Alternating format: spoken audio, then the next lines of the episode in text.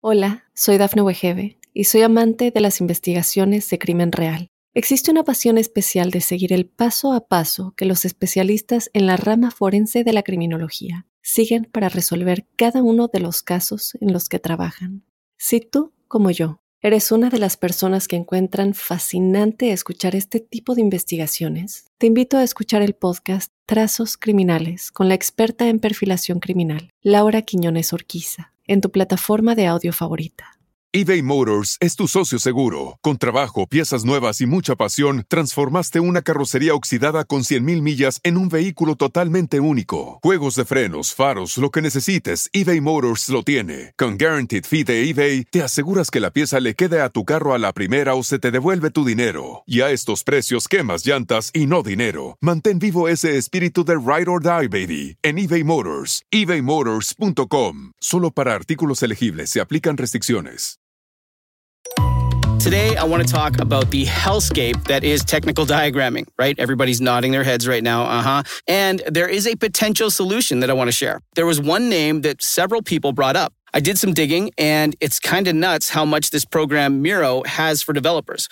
I have to share this. It could potentially be a game changer for you. So my favorite part about Miro is that half the work is already done. Like right now, typically we spend hours starting diagrams from scratch, right? Gathering information, you get buy-in from every team. Uh, you know, following up, that's a lot of work to do. But Miro has a full set of integrations with the tools you're probably already using. And they also offer open APIs and SDKs for custom solutions for all those niche diagramming use cases we have to do, right? So the end result is the same, but it doesn't take forever. It's a massive, massive time saver. I'm transforming basic flowcharts and network architectures, and it all lives in one place. So are you using Miro? Have you used it? I want to hear. Audio. Drogas, dinero y mujeres. Conoce las historias de los jefes de cárteles más poderosos basados en hechos y testimonios reales. Mundo Narco recorre la vida de los grandes líderes de la mafia Descubre las causas que los motivaron a volverse delincuentes, cometer sus crímenes, tejer una red de complicidades alrededor del mundo y amasar grandes fortunas gracias a la venta de drogas y otros delitos. ¿Estás listo para entrar al mundo narco? Prepárate para un viaje a las entrañas del crimen organizado. Mundo Narco.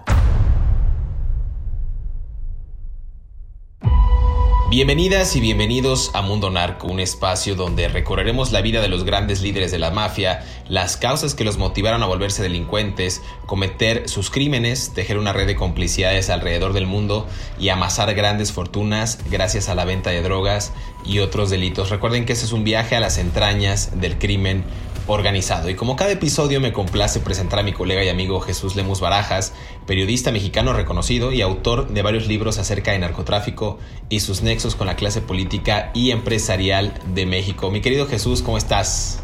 Gracias, José Luis, siempre con el gusto y el placer de poder saludarte, siempre con la agradeciendo de esta posibilidad que me das para platicar con nuestra amable audiencia y desvelar los secretos de la mafia. Interesantísimos estos episodios, eh, ha sido un recorrido bastante bueno. Eh, me, repito y parezco disco rayado, pero a mí me parece muy interesante que en nuestra profesión pues existe un espacio como Mundo Narco en el que podamos hablar de los narcotraficantes más connotados eh, de México, porque habla justo de la historia del país, de la historia política, de la historia social, inclusive ya son parte de esta gran economía. Y, bueno, hemos hablado, en el episodio pasado hablamos de Nemesio Ceguera Cervantes en una primera parte, en un primer eh, acercamiento, y queremos seguir hablando sobre este personaje a quien apodan el Mencho. Ya habíamos dicho que según los reportes oficiales, este sujeto es originario de Aguililla, de Michoacán, tuvo una infancia de carencias, inclusive trabajó en el campo recolectando aguacates. Ustedes recordarán que hablábamos de que quiso construir una red de clientes como dealer cuando fue detenido en 1986 junto a su hermano eh, en Estados Unidos y después fue deportado hacia México. Inclusive hablamos de que fue policía en el municipio de Tomatlán al sur de Jalisco y después empezó a encabezar a uno de los cárteles que en ese momento era de los más pujantes, el cártel del milenio, este grupo local aliado al cártel de Sinaloa. Pero Queremos ahora entrar de lleno y creo que aquí el experto en la materia, mi querido Jesús Lemus, eres tú porque puedes darnos mayor luz y mayor visión sobre cómo se fue gestando eh, el ascenso criminal de el Mencho en estas organizaciones. Hablamos, en el, insisto, en el pasado, cómo, cómo se fue incrustando en estas organizaciones gracias a Nacho Coronel, pero creo que tú tienes más detallada la radiografía de este personaje del Mencho. Bueno, sí, gracias, mi querido José Luis. Yo creo que hay una cosa que destacar de, de, cómo se da el ascenso. Ya, ya hablábamos en, el capítulo anterior cómo Nemesio Ceguera, cuando trabajó para el cártel de los Valencia, pues se convirtió en, algo así como el pistolero principal, era el que encabezaba algunos grupos de, de sicarios que los mandaban como brazo armado. Recordemos que los Valencia estuvo asociado un tiempo con el cártel de los Z, de los Zetas, después estuvo asociado con el cártel de la primera familia michoacana, que no es la propiamente la familia michoacana, sino la familia michoacana de Carlos Rosales. Ahí estuvo asociado y después se asoció con el cártel de Nacho Coronel. En todas esas tres asociaciones que tuvo eh, los Valencia, hay que recordar que siempre aportaba este como grupo de sicarios al brazo armado y el brazo armado era el grupo que comandaba justamente el propio eh, Nemesio Ceguera. Nemesio Ceguera también llega a tener una alianza con el cártel de Sinaloa, cuando los Valencia eran socios del cártel de Sinaloa, y es cuando surge el grupo de los Matacetas. Entonces, hay que recordar que Nemesio, Nemesio Ceguera, pues en realidad eh, nace como sicario, y cuando fue llevado a Jalisco para apoyar al cártel de Nacho Coronel, es cuando comienza a tener ambiciones de control de su propio, de su propio grupo de narcotráfico. Allí, estando con Nacho Coronel, cuando termina Nacho Coronel y el propio Nemesio Ceguera rompe con los Valencia, es cuando pasa a ser conocido este grupo como el de los torcidos. Como el grupo de los torcidos es porque se voltearon, porque se torcieron, pues se fueron para otro lado, por eso les llaman los torcidos, pero ahí es cuando nace justamente el grupo del cártel Jalisco. ¿Por qué se llama el cártel Jalisco Nueva Generación? Pues porque recordemos que Nacho Coronel, eh, su grupo, su grupo, su cártel se, se conocía como el cártel de Jalisco. Era básicamente el cártel viejo de Jalisco, el que le había recibido la herencia de ese cártel al, al cártel de Guadalajara. Y Nacho Coronel es el que tenía el cártel de Jalisco. Cuando llega Nemesio, que muere Nacho Coronel, bueno, que es ejecutado Nacho Coronel, es cuando Nemesio decide llamar el cártel Jalisco de la nueva generación, que transitaría a ser el cártel Jalisco Nueva Generación. Y para esto aquí hay también un tema muy importante, la asociación entre, entre Nemesio Ceguera y el grupo de Oscar Nava Valencia, el famoso eh, Lobo Valencia, sobrino de Luis Valencia, que era también del cártel de los Valencia. Hay que recordar que Oscar Nava Valencia, el lobo, y esto sucede casi de manera conjunta, el lobo se establece en Jalisco cuando justamente Nemesio Oceguera llegó como pistolero de Nacho Coronel. Y ahí es donde comienzan a tener una relación. Oscar Nava Valencia, hijo de Luis Valencia, también había roto con el cártel de los Valencia inicialmente y por eso llegan a tener un momento, en un momento determinado, un acercamiento y es Oscar Nava Valencia el que le permite a Nemesio Ceguera que se cuaje la posibilidad de un cártel Jalisco Nueva Generación. Allí es donde está la primera alianza. Resumiendo, para no confundir a nuestra audiencia, mi querido José Luis, Nemesio Ceguera rompió con el cártel de los Valencia justo casi en el mismo tiempo que Oscar Nava Valencia también rompe con el cártel de su familia Valencia y los dos van a encontrarse en el estado de Jalisco y ahí es donde justamente van a ser el cártel Jalisco Nueva Generación, aunque Oscar Nava Valencia, cercano al cártel Jalisco Nueva Generación, finalmente termina trabajando más por la vía libre y en cambio eh, Nemesio Ceguera decide trabajar en una forma conjunta con su cuñado Abigail. Y Abigail, Abigail González es el que le permite crear la estructura del cártel Jalisco Nueva Generación.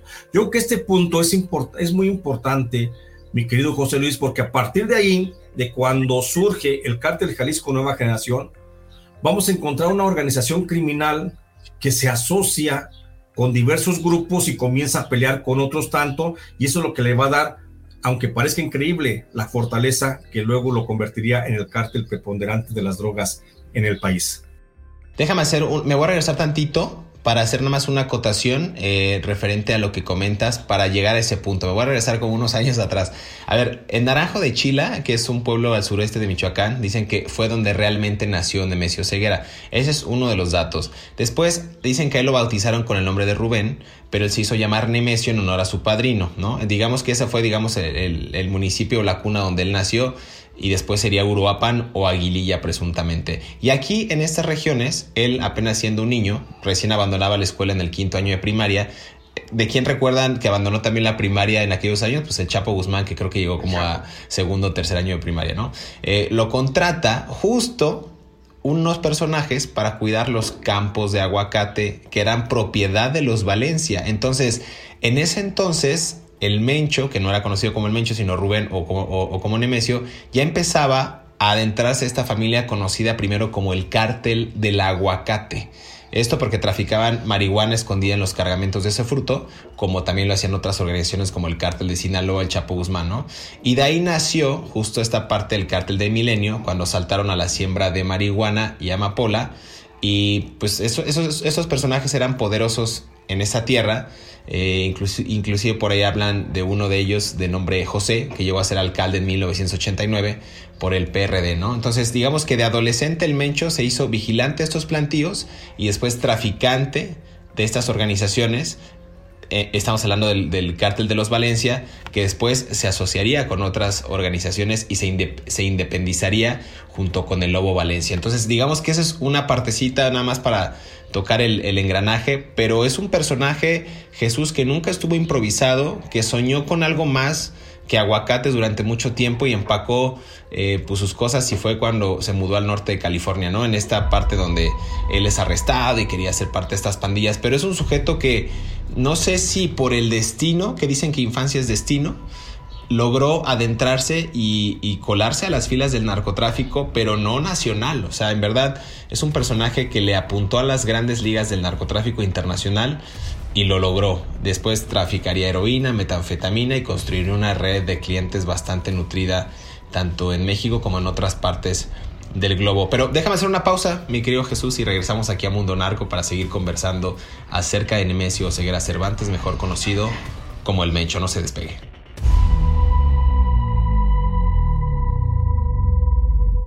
Hola, soy Dafne Wegebe y soy amante de las investigaciones de crimen real. Existe una pasión especial de seguir el paso a paso que los especialistas en la rama forense de la criminología siguen para resolver cada uno de los casos en los que trabajan. Si tú, como yo, eres una de las personas que encuentran fascinante escuchar este tipo de investigaciones, te invito a escuchar el podcast Trazos Criminales con la experta en perfilación criminal, Laura Quiñones Orquiza en tu plataforma de audio favorita. For those who embrace the impossible, the Defender 110 is up for the adventure. This iconic vehicle has been redefined with a modern design that lets you go further and do more. The exterior is reimagined with compelling proportions and precise detailing, complemented by an interior built with integrity. The Defender capability is legendary. Whether you're facing off road challenges or harsh weather conditions, its durability has been tested to the extreme. Powerful innovations like the intuitive driver display and award winning infotainment system keep you connected. Innovative camera technologies deliver unobstructed views and effortless maneuvering. And robust cargo capacity means more room for your gear. Ready for a wide range of adventures, the Defender family features the two door Defender 90, the Defender 110, and the Defender 130, which seats up to eight. To drive the Defender is to explore with greater confidence. Push what's possible with a vehicle made to go further. The Defender 110. Learn more at LandRoverUSA.com forward slash Defender. eBay Motors es tu socio seguro. Con trabajo, piezas nuevas y mucha pasión, transformaste una carrocería oxidada con 100.000 millas en un vehículo totalmente único. Juegos de frenos, faros, lo que necesites, eBay Motors lo tiene. Con Guaranteed Fee de eBay, te aseguras que la pieza le quede a tu carro a la primera o se te devuelve tu dinero. Y a estos precios, quemas llantas y no dinero. Mantén vivo ese espíritu de Ride or Die, baby, en eBay Motors. ebaymotors.com. Solo para artículos elegibles se aplican restricciones.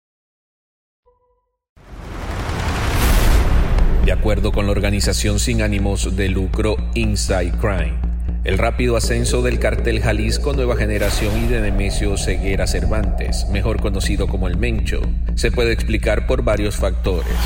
Uno de ellos es la adopción de tácticas agresivas y de actos de violencia sensacionalistas durante los últimos años, los cuales han demostrado la fortaleza del grupo y realzado su perfil, lo que ha llevado a ocupar titulares internacionales.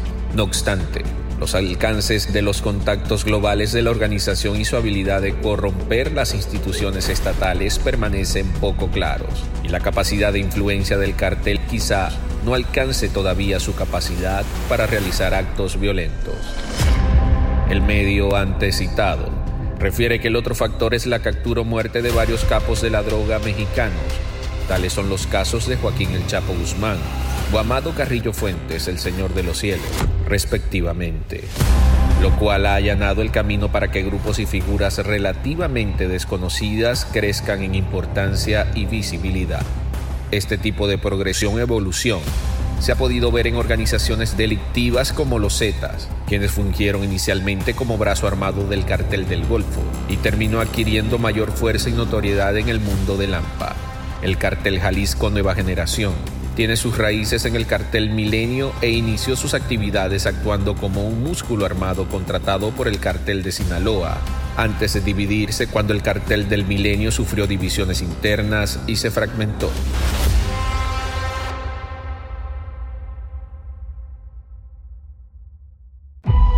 Regresamos a Mundo Narco, estamos conversando acerca del Mencho, el actual líder o presunto líder del cártel Jalisco Nueva Generación.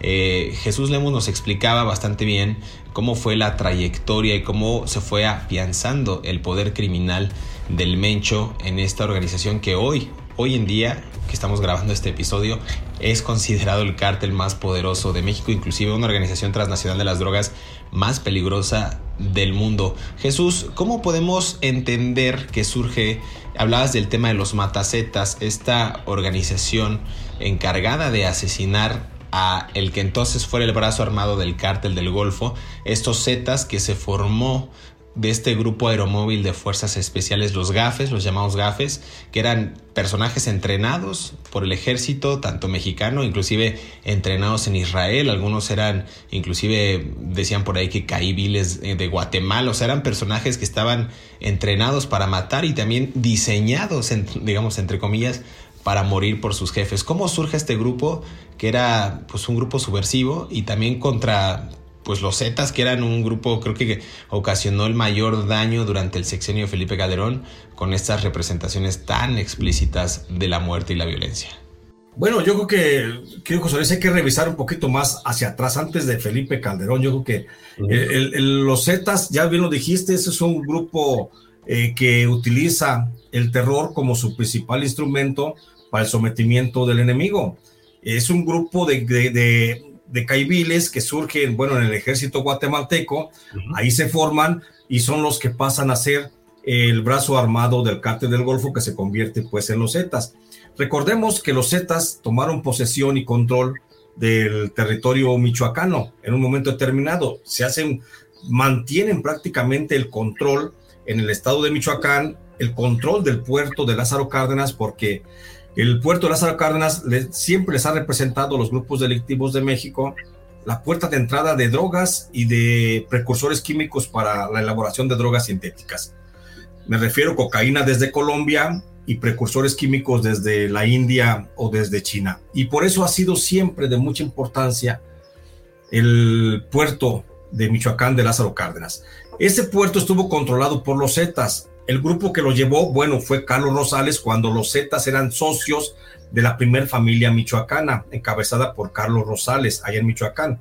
Ahí se mantenían, pero aquí es importante y cómo lo asociamos directamente con Nemesio Oseguera, pues recordemos que Nemesio Ceguera, después de que se asocia con el Lobo Valencia y comienza a trabajar en alianza con otro narcotraficante, Eric Valencia Salazar y Martín Arzola Ortega, comienzan a trabajar ahí en, el, en la zona de Jalisco, pero la zona de Jalisco, cuando trabajaba el Lobo Valencia, por un lado, el cártel Jalisco de Nemesio recién nacido, por otro, también tenía presencia de otros dos cárteles, el cártel de Sinaloa y el cártel de los Arellano Félix, que seguían manteniendo presencia, en, sobre todo en Guadalajara, por el control del aeropuerto, que le significaba también cosas muy importantes para sus negocios. Allí en Jalisco es donde Nemesio Ceguera, el cártel Jalisco, se asocia directamente con el cártel de Sinaloa, con el Chapo Guzmán, comienzan una negociación, traban una relación para expulsar de Jalisco al cártel de los Arellano Félix. Cuando logran la expulsión del cártel de los Arellano Félix, Félix, concretamente de Guadalajara y de algunos puntos de Jalisco, la alianza continúa entre el cártel de Sinaloa y el cártel del Jalisco Nueva Generación. Y a tal grado llega la, la relación entre Nemesio y el Chapo Guzmán que acuerdan acuerdan crear un grupo conjunto de fuerzas de Sinaloa con Fuerza Cártel Jalisco para ir a combatir a Michoacán, concretamente en la zona del puerto de Lázaro Cárdenas, a los Zetas. Había que sacar a los Zetas de esa región porque así le convenía a los dos. El Chapo Guzmán, el cártel de, de Sinaloa, quería el control del puerto de Lázaro Cárdenas y Nemesio Ceguera, por una cuestión de orgullo, no quería que permanecieran los Zetas en el control del suelo michoacano. Por eso acuerdan esa alianza, eligen lo mejor de sus fuerzas, tanto el Jalisco Nueva Generación como el cártel de Sinaloa, eligen a lo mejor de sus hombres e integran una fuerza de 350 sicarios que los envían bajo la denominación del grupo de los Matacetas. Aquí es una cosa bien importante, José Luis, el hecho de que sea el propio Nemesio Ceguera. Fíjate, Nemesio Ceguera, ya siendo jefe del cártel Jalisco Nueva Generación, es el que decide encabezar al grupo de los matacetas. Él, como un general, y no hacemos apología de la delincuencia ni del delito, por supuesto, pero es una de las pocas acciones que vamos a ver a lo largo de otros grupos y de otros jefes de cárteles de las drogas, que lo vamos a ver como si fuera un general encabezando al ejército de guerra que va a la guerra y va al frente del ejército y vemos a un Nemesio Ceguera que abandera, que encabeza al grupo de los matacetas. Y él es el que se va a la campaña durante por lo menos tres meses. Estamos hablando del 2007 al 2010 más o menos, cuando ese grupo se establece en Michoacán. 2007 a 2010 fueron tres años de campaña en los que Nemesio Ceguera no estuvo como muchos otros jefes del narcotráfico detrás o escondido en la sierra o, detrás de un escritorio, mandando desde los cuarteles subterráneos de los cárteles. No, ahí tenemos a un Nemesio Ceguera vivo, actuando, actuante en el campo de batalla, asesinando, matando, encabezando las, eh, los enfrentamientos entre los zetas y los matacetas en un baño de sangre que tú recordarás pues permeó en todo el territorio michoacán hasta el 2010. El 2010 que es cuando surge luego el cártel de los caballeros templarios, que esa es otra historia. Fíjate, ahorita mencionabas algo que a mí me parece excelente, que me parece bueno detallar, que el Mencho fungió como un operador al frente, como un jefe literal al mando, mostrando la cara y haciendo combate, haciendo labor, digamos, de campo. Y me, acuerdo mucho de varios videos que también surgían en aquellos años 2010, 2011, en el que ellos se adjudicaban, los matacetas, pues el asesinato de estos miembros del grupo de los Zetas, inclusive en el pasado de los Ariano Félix, pero para imponer su poder e inclusive me parece que ellos también dan pie a este tipo de expresiones que parecen como de relaciones públicas de los cárteles. Y te voy a leer textual uno de los videos que me parecía a mí muy, muy impactante en aquellos años que hoy lamentablemente ya es normal y, y hemos pues adoptado como parte de la cotidianidad, ¿no? A ver, decía este grupo de los matacetas, y le exigía al gobierno, que era lo, peor y me parece un llamado de atención a la, a la, extinta PGR, hoy Fiscalía General de la República. Decía, solo peleando en igualdad de condiciones podremos erradicar de raíz al cártel de los Zetas. Y para ello pedimos que las autoridades que los apoyen dejen de hacerlo y que la sociedad confíe en que nosotros no extorsionamos, no secuestramos ni afectamos el patrimonio. Aquí ellos se hacían llamar Jesús, el cártel de los matacetas, un brazo armado del pueblo. O sea, su misión era erradicar, esto era en igualdad de condiciones, es decir, pues debemos tener el mismo armamento, el mismo apoyo del gobierno, los mismos contactos, los mismos sobornos, pero pues al sanguinario cártel, o sea, igualdad de condiciones al sanguinario cártel. Me parece interesante, me parece como, como híjole, representativo de la cultura narco y cómo se dio esa gestión y enfrentamientos entre ellos, inclusive de manera pacífica, dejando que el gobierno mediara entre una organización u otra. ¿Tú cómo lo ves para cerrar este, este segmento? Sí, para, cerrar este segmento y no, y no ahondar tanto en el tema, aquí que, creo que ese, ese matiz también se lo da un elemento más que tenemos que agregar a la alianza Sinaloa, Hartel, Jalisco Nueva Generación para que surja los matacetas. A esa alianza, hay una, ahí hay un triunvirato, ahí se forma se forma otra fuerza más cuando el grupo de lo que luego sería la familia, bueno, ya era la familia michoacana encabezada por Jesús Méndez Vargas, se asocia también y aporta también hombres, aporta hombres al grupo de los matacetas. Hay, hay, hay diversas fuentes que difieren entre que si fueron, nomás fue simbólica la participación con una docena de hombres o realmente tuvieron participación más de 100 elementos. Ahí hay fuentes diversas que difieren en ese sentido pero de que participa la familia michoacana engrosando las filas de los grupos de los matacetas, eso también debemos de considerarlo. Entonces, los matacetas estaban encabezados, los, los abanderaban o los iba encabezando literalmente Nemesio Ceguera, pero tenían el respaldo del cártel Jalisco Nueva Generación, del cártel de Sinaloa y del cártel de la familia michoacana. ¿Por qué te menciono la familia michoacana? Porque la familia michoacana es la que le impregna le impregna con un sentido ideológico. Acuérdate que la familia michoacana es el primer cártel a nivel nacional que puede manejar un, principio ideológico en sus acciones más allá de la sola acción del tráfico de drogas o del trasiego de, eh, de actividades delictivas. ¿sí? Entonces, el cártel de la familia michoacana le imbuye al cártel de los al grupo de los matacetas, le imbuye de una, un pensamiento, de un principio, y ahí es donde vemos y comenzamos a escuchar posicionamientos públicos de esta agrupación diciendo somos la voz del pueblo, representamos al pueblo, queremos a la familia, estamos luchando por el bien de todos. Es cuando se imbuye, pero ese es el pensamiento de Jesús Méndez Vargas, el famoso chango de la familia michoacana. Pero fíjate que ahí yo creo que, ya más para cerrar, yo creo que ahí sí el Mencho pudo haber híjole, actuó de manera política en los cárteles, es decir, mediando y haciendo un discurso de apropiación de las armas mediante el valor o valentía, digamos, que requiere enfrentar organizaciones criminales a favor del pueblo.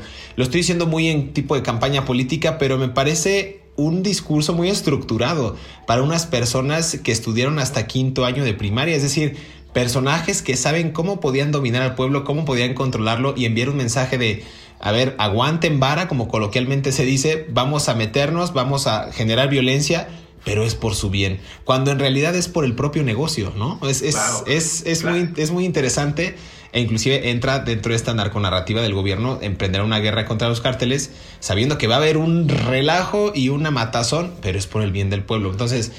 Exacto, o sea, es, es la narrativa, es el discurso, cómo lo, lo estructuran el discurso en función de lo que la gente necesita escuchar. Y te digo, y son mentes que independientemente de que no fueron a la escuela, pues son mentes que ya nacieron privilegiadas de alguna forma, con un pensamiento muy distinto, les corre la ardilla de una forma muy distinta al resto de la población y por eso escuchamos a gente como, como Nemesio, como tú dices, con quinto año de primaria nada más, pero hablándole a la gente, diciéndole te voy a dar lo que no te puede dar nadie más, ni el gobierno, ni, ni, nadie más más que yo, y yo estoy de tu lado, y es también parte de la construcción de la base social del narcotráfico. Es la forma también en la que el narcotráfico va a cimentar sus bases y va a decir, aquí me establezco con este principio ideológico, con este ofrecerle y prometerle a la gente qué es lo que quiere escuchar. Con eso cerramos este segmento. Déjame hacer una pausa, mi querido Jesús, y regresamos a Mundo Narco para seguir hablando del Mencho Nemesio Segura Cervantes, líder del cártel Jalisco Nueva Generación.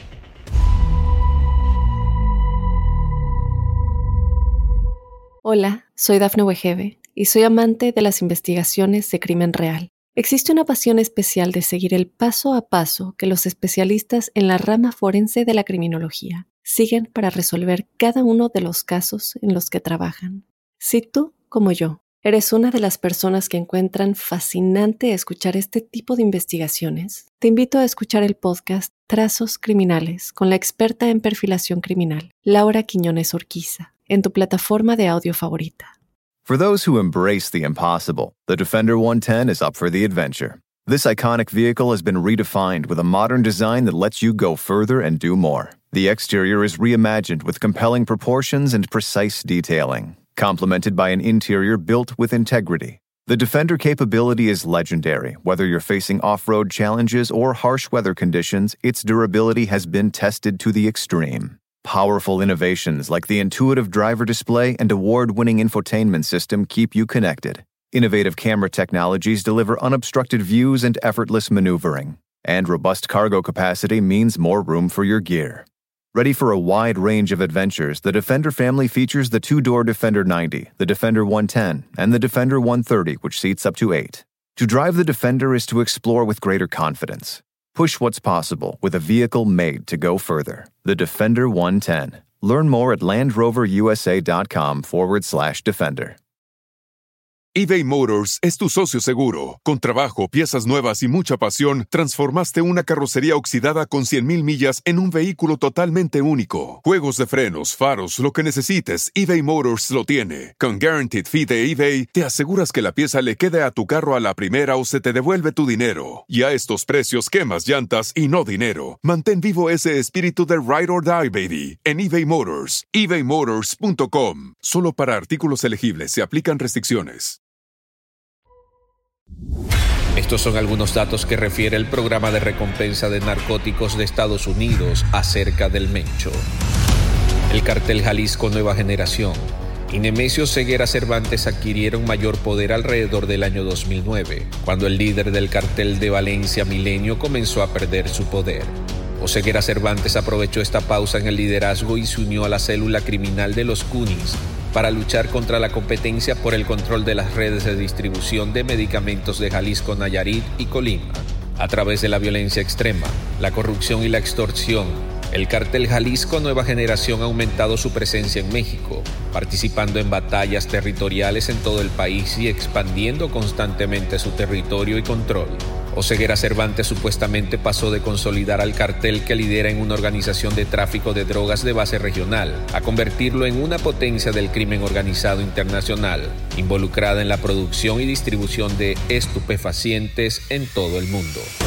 El cartel Jalisco Nueva Generación presuntamente produce cantidades de varios cientos de kilogramos de metanfetamina y heroína y trafica con cantidades de varias toneladas de cocaína.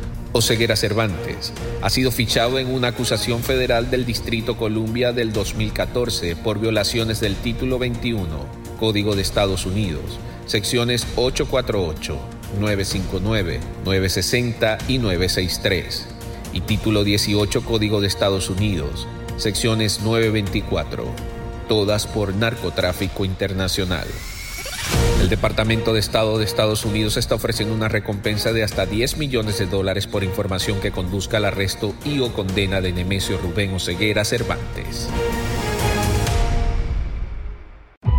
Regresamos a Mundo Narco, los secretos de la mafia. Estamos conversando acerca del Mencho. Eh, me, me gustó mucho este último segmento en el que hablamos de la narconarrativa, en la que hablamos de cómo construyen esta base social los narcotraficantes para de alguna manera apoyar al pueblo. Me, acuerdo mucho que en el año 2009, mi querido Jesús, un portavoz del grupo de esta de la, de la CIEDO, de la Secretaría Encargada de la Delincuencia Organizada, anunciaba que dos, dos ciudades, en este caso Cancún y Veracruz, Veracruz capital, eh, decían que ya empezaban a eliminar a los Zetas porque eran ciudadanos hartos de los crímenes, decía las, las autoridades en aquella época. Pero involucraban en esos años a varios personajes. Me acuerdo mucho de Rubén Rivera el Terry, que era colaborador de la Barbie, este Edgar Valdés eh, Villarreal, operador a su vez de los Beltrán Leiva, de Arturo Beltrán Leiva.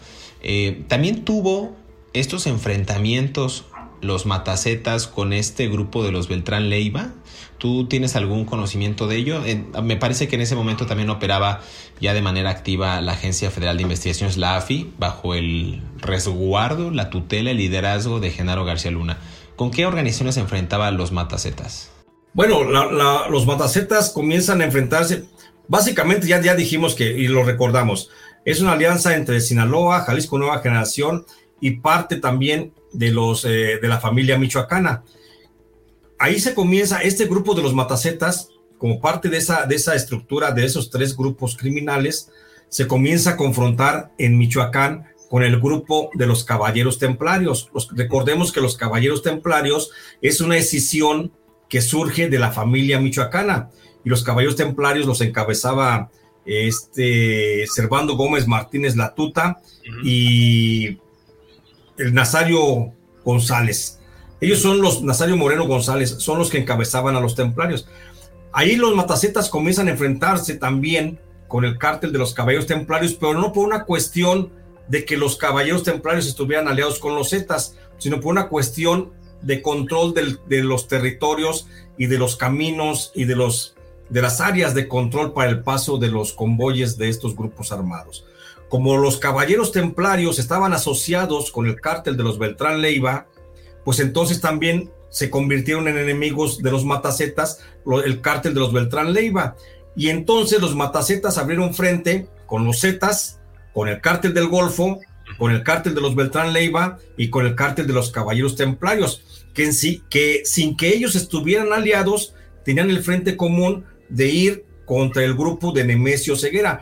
Esto esta pelea entre Nemesio Ceguera, enfrentándose con los grupos de los del, Golfo, de los Zetas, de los Caballeros Templarios y de los Beltrán Leiva, esto es lo que permite a Nazario Moreno ver, verse bien posicionado ante otros cárteles y esto es lo que le permite asociarse con los enemigos de estos cárteles que peleaba. Por eso, aunque inicialmente Nemesio Ceguera, el cártel Jalisco, había peleado abiertamente contra el cártel de los Arellano Félix, terminan siendo aliados y se alían y se hacen socios en el combate contra los enemigos naturales de los de los Arellano Félix, que eran los Beltrán Leiva.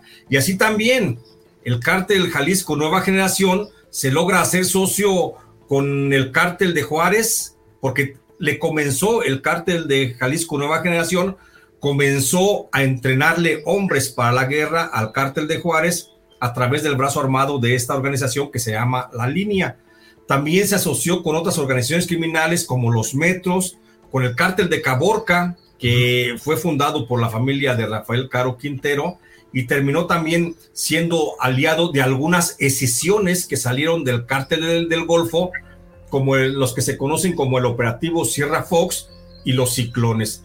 Entonces, esta, esta forma del, del, cártel Jalisco Nueva Generación de aliarse a través de la guerra con muchos cárteles y de confrontarse a través de la guerra con muchos cárteles, le permite una característica particular a esta organización, más que ninguna, le permite mantener presencia en la mayoría de los estados, que es lo que decía, decíamos al principio del, del capítulo anterior que el cártel Jalisco Nueva Generación es el que mayor preponderancia tiene en todo el territorio nacional porque actualmente ocupa el 28 de los 32 estados del país. Entonces, el control y la presencia del cártel Jalisco Nueva Generación va a ser muy importante justamente por eso, por la alianza que logra con, los, con sus aliados y sobre todo por el frente de guerra que va abriendo contra otros, contra otros grupos que son ni siquiera enemigos del cártel Jalisco, sino enemigos de sus amigos.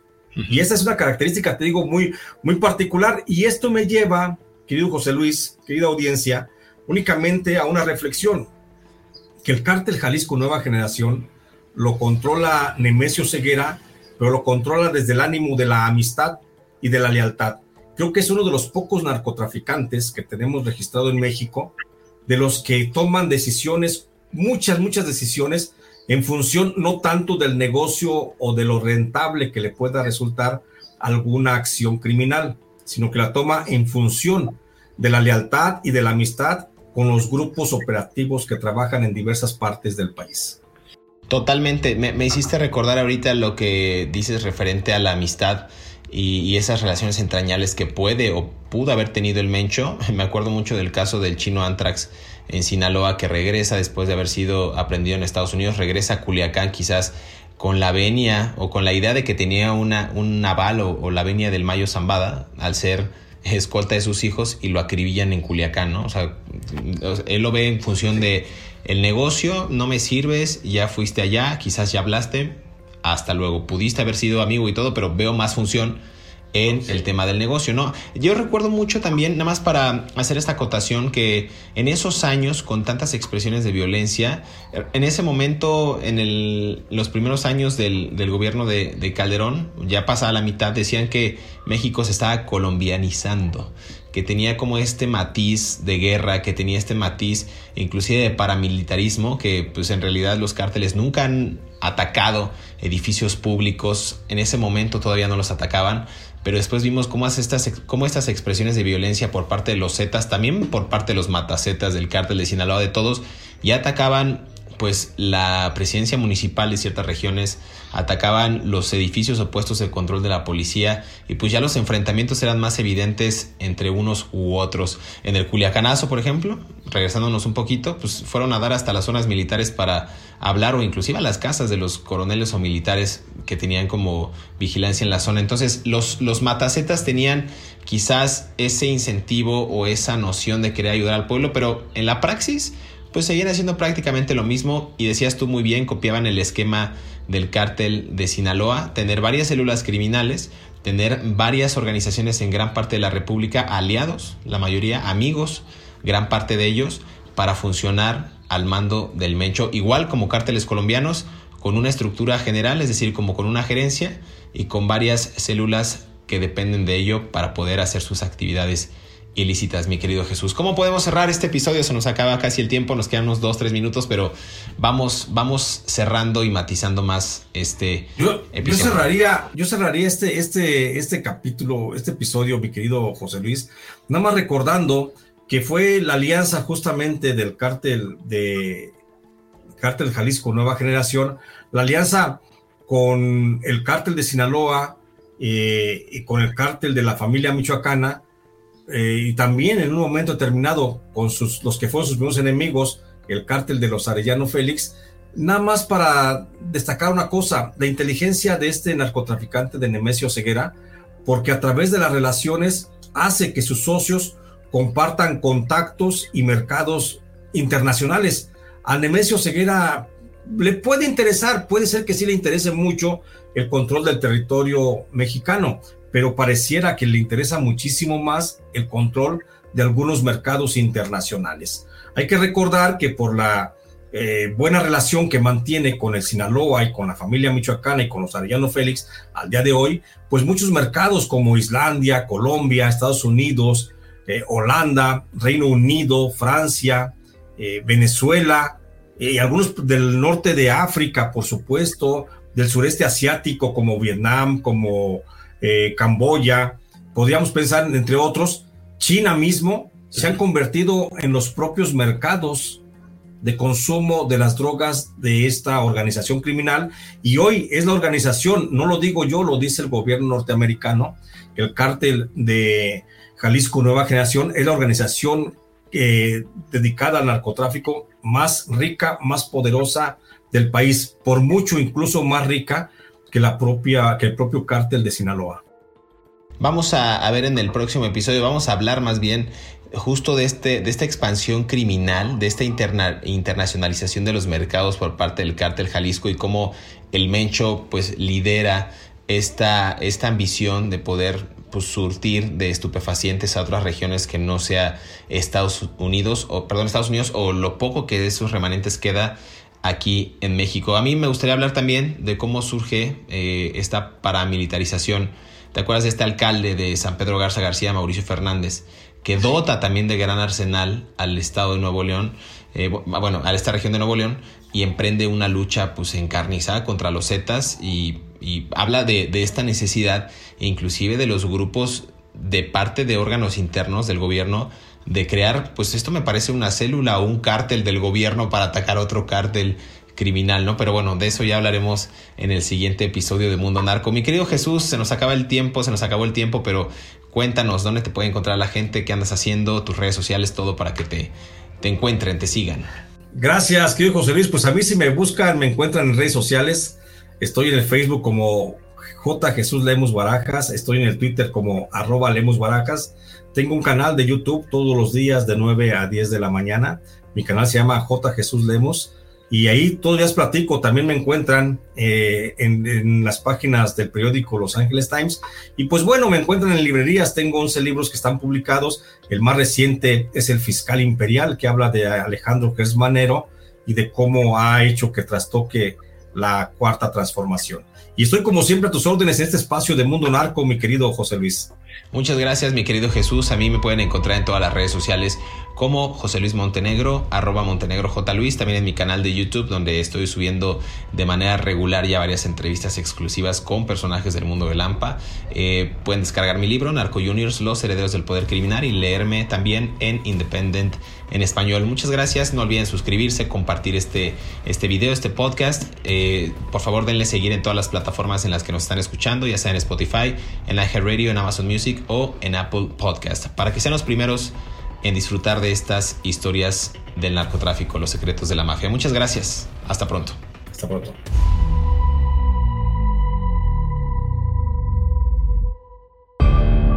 El Mencho, líder de una de las organizaciones criminales más poderosas en México, celebró su cumpleaños número 53 allá por el 2019 y lo hizo a lo grande, de acuerdo con medios locales.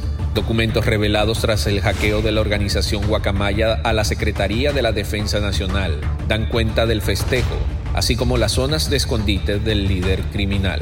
El festejo fue organizado por Lázaro Curiel, conocido como el Tocayo, uno de los integrantes del cartel de los cuatro letras más cercano al capo y su familia, y se llevó a cabo el 17 de julio del 2019 en un campamento ubicado en Talpa de Allende, Jalisco.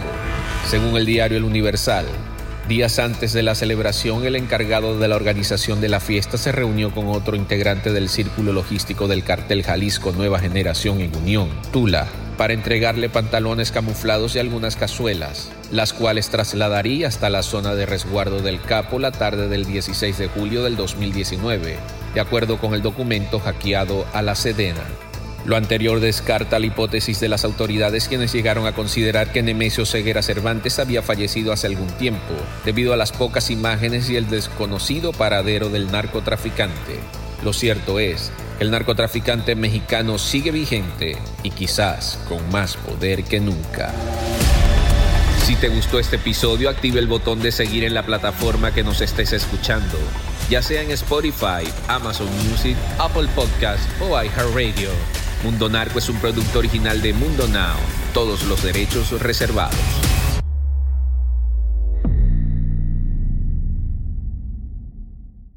Hola, soy Dafne Wegebe y soy amante de las investigaciones de crimen real. Existe una pasión especial de seguir el paso a paso que los especialistas en la rama forense de la criminología siguen para resolver cada uno de los casos en los que trabajan. Si tú, como yo, ¿Eres una de las personas que encuentran fascinante escuchar este tipo de investigaciones? Te invito a escuchar el podcast Trazos Criminales con la experta en perfilación criminal, Laura Quiñones Orquiza, en tu plataforma de audio favorita. Expectations matter. What do you expect from an SUV? Versatility? A range of sizes built to fit your life? A range of exteriors that all invite stares? Or being able to take control of more than just the wheel. Expectations matter, but exceeding them matters more. How we get there matters. The Audi family of SUVs. Progress you can feel. Okay, here's how Miro works. See, it's amazing. What's everyone doing at David's desk? Ever since marketing started using Miro's collaborative online whiteboard, he thinks all our other teams should sign up. Why? He says Miro's making his meetings disappear. And if every team gets on it, that means even less meetings. They're using Miro for brainstorms, mind maps, customer research. So, could we use Miro instead of having another 100 meetings for every round of feedback? Yep. You can comment, react to ideas, even leave a recording on the board. And what about presentations? There are Miro templates for that. How do you know so much about Miro? I've actually been using it all along. I just used a Miro board to plan the best vacation. Okay, I'm on board. See how Miro users save up to 80 hours every year by meeting less and doing more. Get on board at Miro.com with three boards free forever. That's M I R O.com.